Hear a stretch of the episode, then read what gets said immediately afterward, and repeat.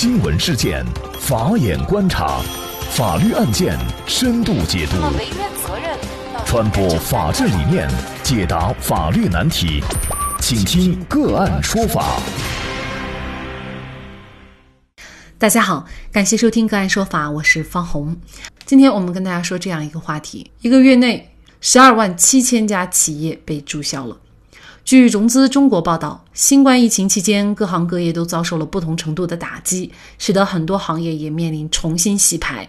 企查查数据显示，在二月二十三号到三月二十三号，全国范围内已经有十二万家企业登记注销。不过，注销数量最多的其实并非湖北，而是江苏省排名第一。一万四千六百六十一家，注销量超过一万的还有广东省、山东省，随后是浙江省和四川省。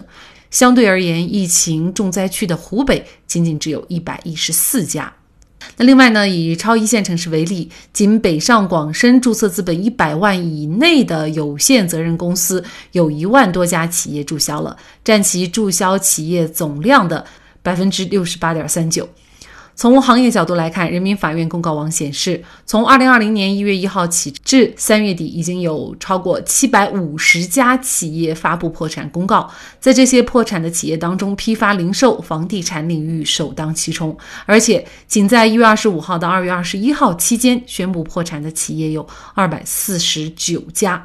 另外，传统健身企业的注销数量自二零一三年开始直线上升，二零一九年达到了峰值五万三千四百三十家。二零一零年一月到二月，传统健身企业又相继注销了三千二百九十五家。另外，旅游类企业截止三月二十五号，全国已经有一万一千二百六十八家注销吊销经营。疫情之下，企业也面临着生死存亡的关头。对于很多企业来说，除了员工工资之外，租金费也是大笔的开支。尤其是资金本就不充裕的小企业、个体户，生存似乎变得更加严峻。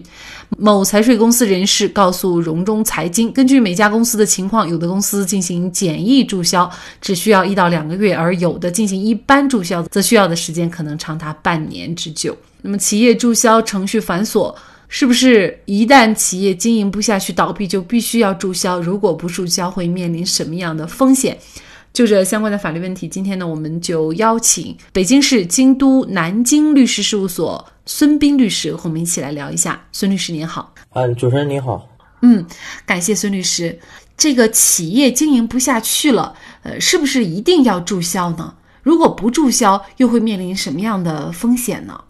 啊，是这样的。如果将企业看作是一个自然人的话呢，那么注销企业实际上就相当于生命的终结。那么根据我国法律的相关规定呢，就是企业的注销可以分为以下几种，分别是宣告破产、营业期限届满、决议解散、吊销营业执照、责令关闭或者撤销、司法解散以及合并分立等等。那么根据现行的公司法第二百一十一条以及公司登记管理条例第六十七条的规定。那么开业后自行停业连续超过六个月以上的公司登记机关可以吊销营业执照。此外，企业法人登记管理条例也明确规定，若停止经营活动满一年的，视同歇业，登记主管机关应当收缴营业执照。因此，如果企业经营不下去了，那么就应当履行法定的义务，去办理相应的注销手续。如果不主动前往登记主管机关进行注销，那么就有可能会受到行政处罚，被吊销相应的营业执照。而一旦被吊销营业执照呢，则可能会带来很多的不良后果。那我总结呢，主要有以下几点：第一，对于公司来说，一旦被吊销了营业执照，企业名称呢，在三年内它是不能够再被使用的。那么未在规定时间内注销的企业，它会被工商部门拉进黑名单。那么一旦如此，那么以后该企业要去工商或者税务部门办理相关的事务，就可能会经历比较严格的这样一个筛选和审核。第二，对于法定代表人个人而言，那么对企业破产或者被吊销营业执照负有个人责任的法定代表人，在三年内他是不能够担任法定代表人的。那么他个人呢，在税务方面则可能会被列入相应的监控黑名单。银行的个人信用记录将可能会变为不良，并且进入征信系统。那么，对于法定代表人个人以后的银行贷款还有出国都会产生比较大的这样一个负面影响。那么，第三，对于出资人或者公司的股东、董事来说，那么应当履行相应的组织清算的义务。那么如果说他们未能履行相应的清算义务，那么就有可能会要对于公司的债务承担相应的赔偿责任。那么第四点就是，一旦是被吊销营业执照的企业，那么他应当把营业执照、还有公章、合同专用章等等都缴回原来的登记主管机关。如果拒不缴回的，那么属于违反登记管理法规的行为，当地的公安机关是可以协助收缴的。那么利用应收缴的营业执照从事经营活动的，那么按照无照经营论处，构成犯罪的，则可能追究相应的刑事责任。啊，主要来说就有以上的几点不良后果。嗯，那么也就是说，如果公司倒闭经营不下去了，那么最好或者是说，呃，应该必须还是要注销一下，否则呢，呃，会带来事后更多的麻烦啊。但是呢，有一些老板就会说呀，这个注销公司比成立公司难多了，特麻烦。那么是这样的吗？是的，确实是这样。因为成立一家公司对于市场而言的话，它并不会产生很大的这样一个负面影响。那么相反呢，它也是一种经济活力的良好体现。因此，行政机关呢，它不会设置太多的门槛，而是采取了一种比较积极支持的态度。但是，一旦当一家公司成立以后，那么它长期的经营行为无疑会导致其与内部的员工，还有外部的市场主体、行政司法机关都存在着各种各样的这样一个民事、行政、刑事上的法律关系。如果说不遵循严格的注销程序，那么就有可能会导致侵害了其他主体的合法权益。那么注销公司比成立公司难，主要来说就体现在程序方面。那么就成立公司而言，各地的工商部门一般只需要经过啊核名、网申、提交材料、领证四到五个步骤，而且目前基本上可以达到了不见面办理的程度。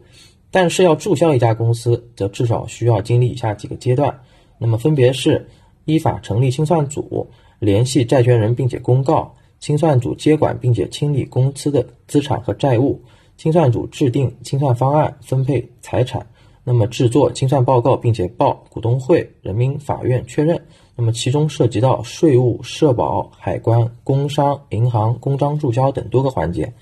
当然了，现在目前行政机关也普遍推行了这样一个企业简易注销登记改革，比如说缩短了公告期，提高了清税速度，优化了社保、商务、海关的注销。以及发布了相应的企业注销指引，但是即使如此，相较于设立公司而言，那么注销公司从程序上和实体上来说都繁杂的多。而且简易注销它也并非适用于所有的企业，而是主要适用于那些没有开业或者未发生债权债务或者已经将债权债务清算完结的企业。如果对于那些实施特别准入管理措施的，以及列入企业经营异常名录或者严重违法失信的企业，那么它都无法适用简易程注销的程序，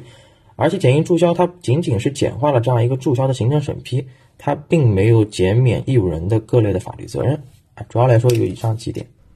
那么注销公司这么麻烦的话，可不可以找人代注，或者是说在这个注销过程当中特别应该注意一些什么样的问题？呃，就目前而言的话，确实是有一些专门的这样一些公司是可以协助这样一个义务人进行注销公司的。那么在注销公司过程中呢，主要来说是存在相应的法律责任。那么我们要予以规避，主要分为以下几种。那么第一是在程序上要严格的遵循这样一个法定的清算程序，例如公司清算时要书面的告知已知债权人，并且在全国或者省级有影响的这样一个报纸或者企业公示系统上进行公告。那么公司的清算方案呢，要经过股东会、人民法院的确认，它应当在法定期限内成立清算组，防止财产的贬值或者流失，那么保障公司财产和账册的完整。那么股东、董事呢，他不能够恶意的处置公司的财产，或者以虚假的清算报告骗取注销登记。那么股东和董事也不能够未清算就办理相应的注销登记。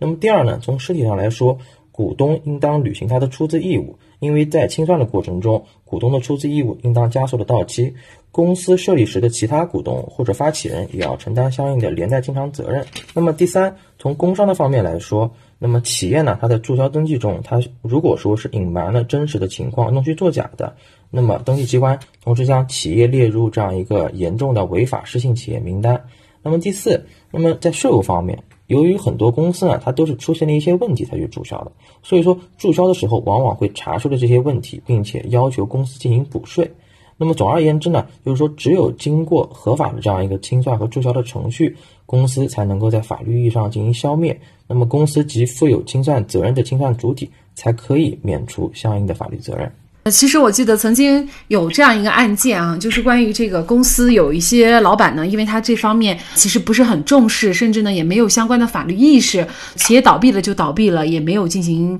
相应的注销，那么最后呢就导致在这个没有注销的过程当中又产生了巨额的债务啊，可能股东其他的人就用这个公司的这个名义抵押呀，或者债务的方面的往来呀，那么最后呢你你作为公司的这法人代表，其实你就是要。要承担相应的这个责任的哈，应该说注销公司虽然是比较繁琐啊，为了避免你自身的日后的一些各种各样的风险，那么还是建议大家在公司注销的时候呢，就是要慎重。好，那么在这里呢，也再一次感谢北京市京都南京律师事务所孙斌律师。古语云：“物极必反，否极泰来。”危机和机会常常是并存的，危机中寻找机会，相信大家一定能够共度难关。好，在这里再一次感谢北京市京都南京律师事务所孙斌律师。因为本周的周六呢，还是要正式上班的，所以呢，我们个案说法的直播就改到了本周六的晚上八点到九点。那本周个案说法直播的主题是：工资每个月缩水了三千块，劳动合同又被。公司没收，劳动者使用这一招胜诉。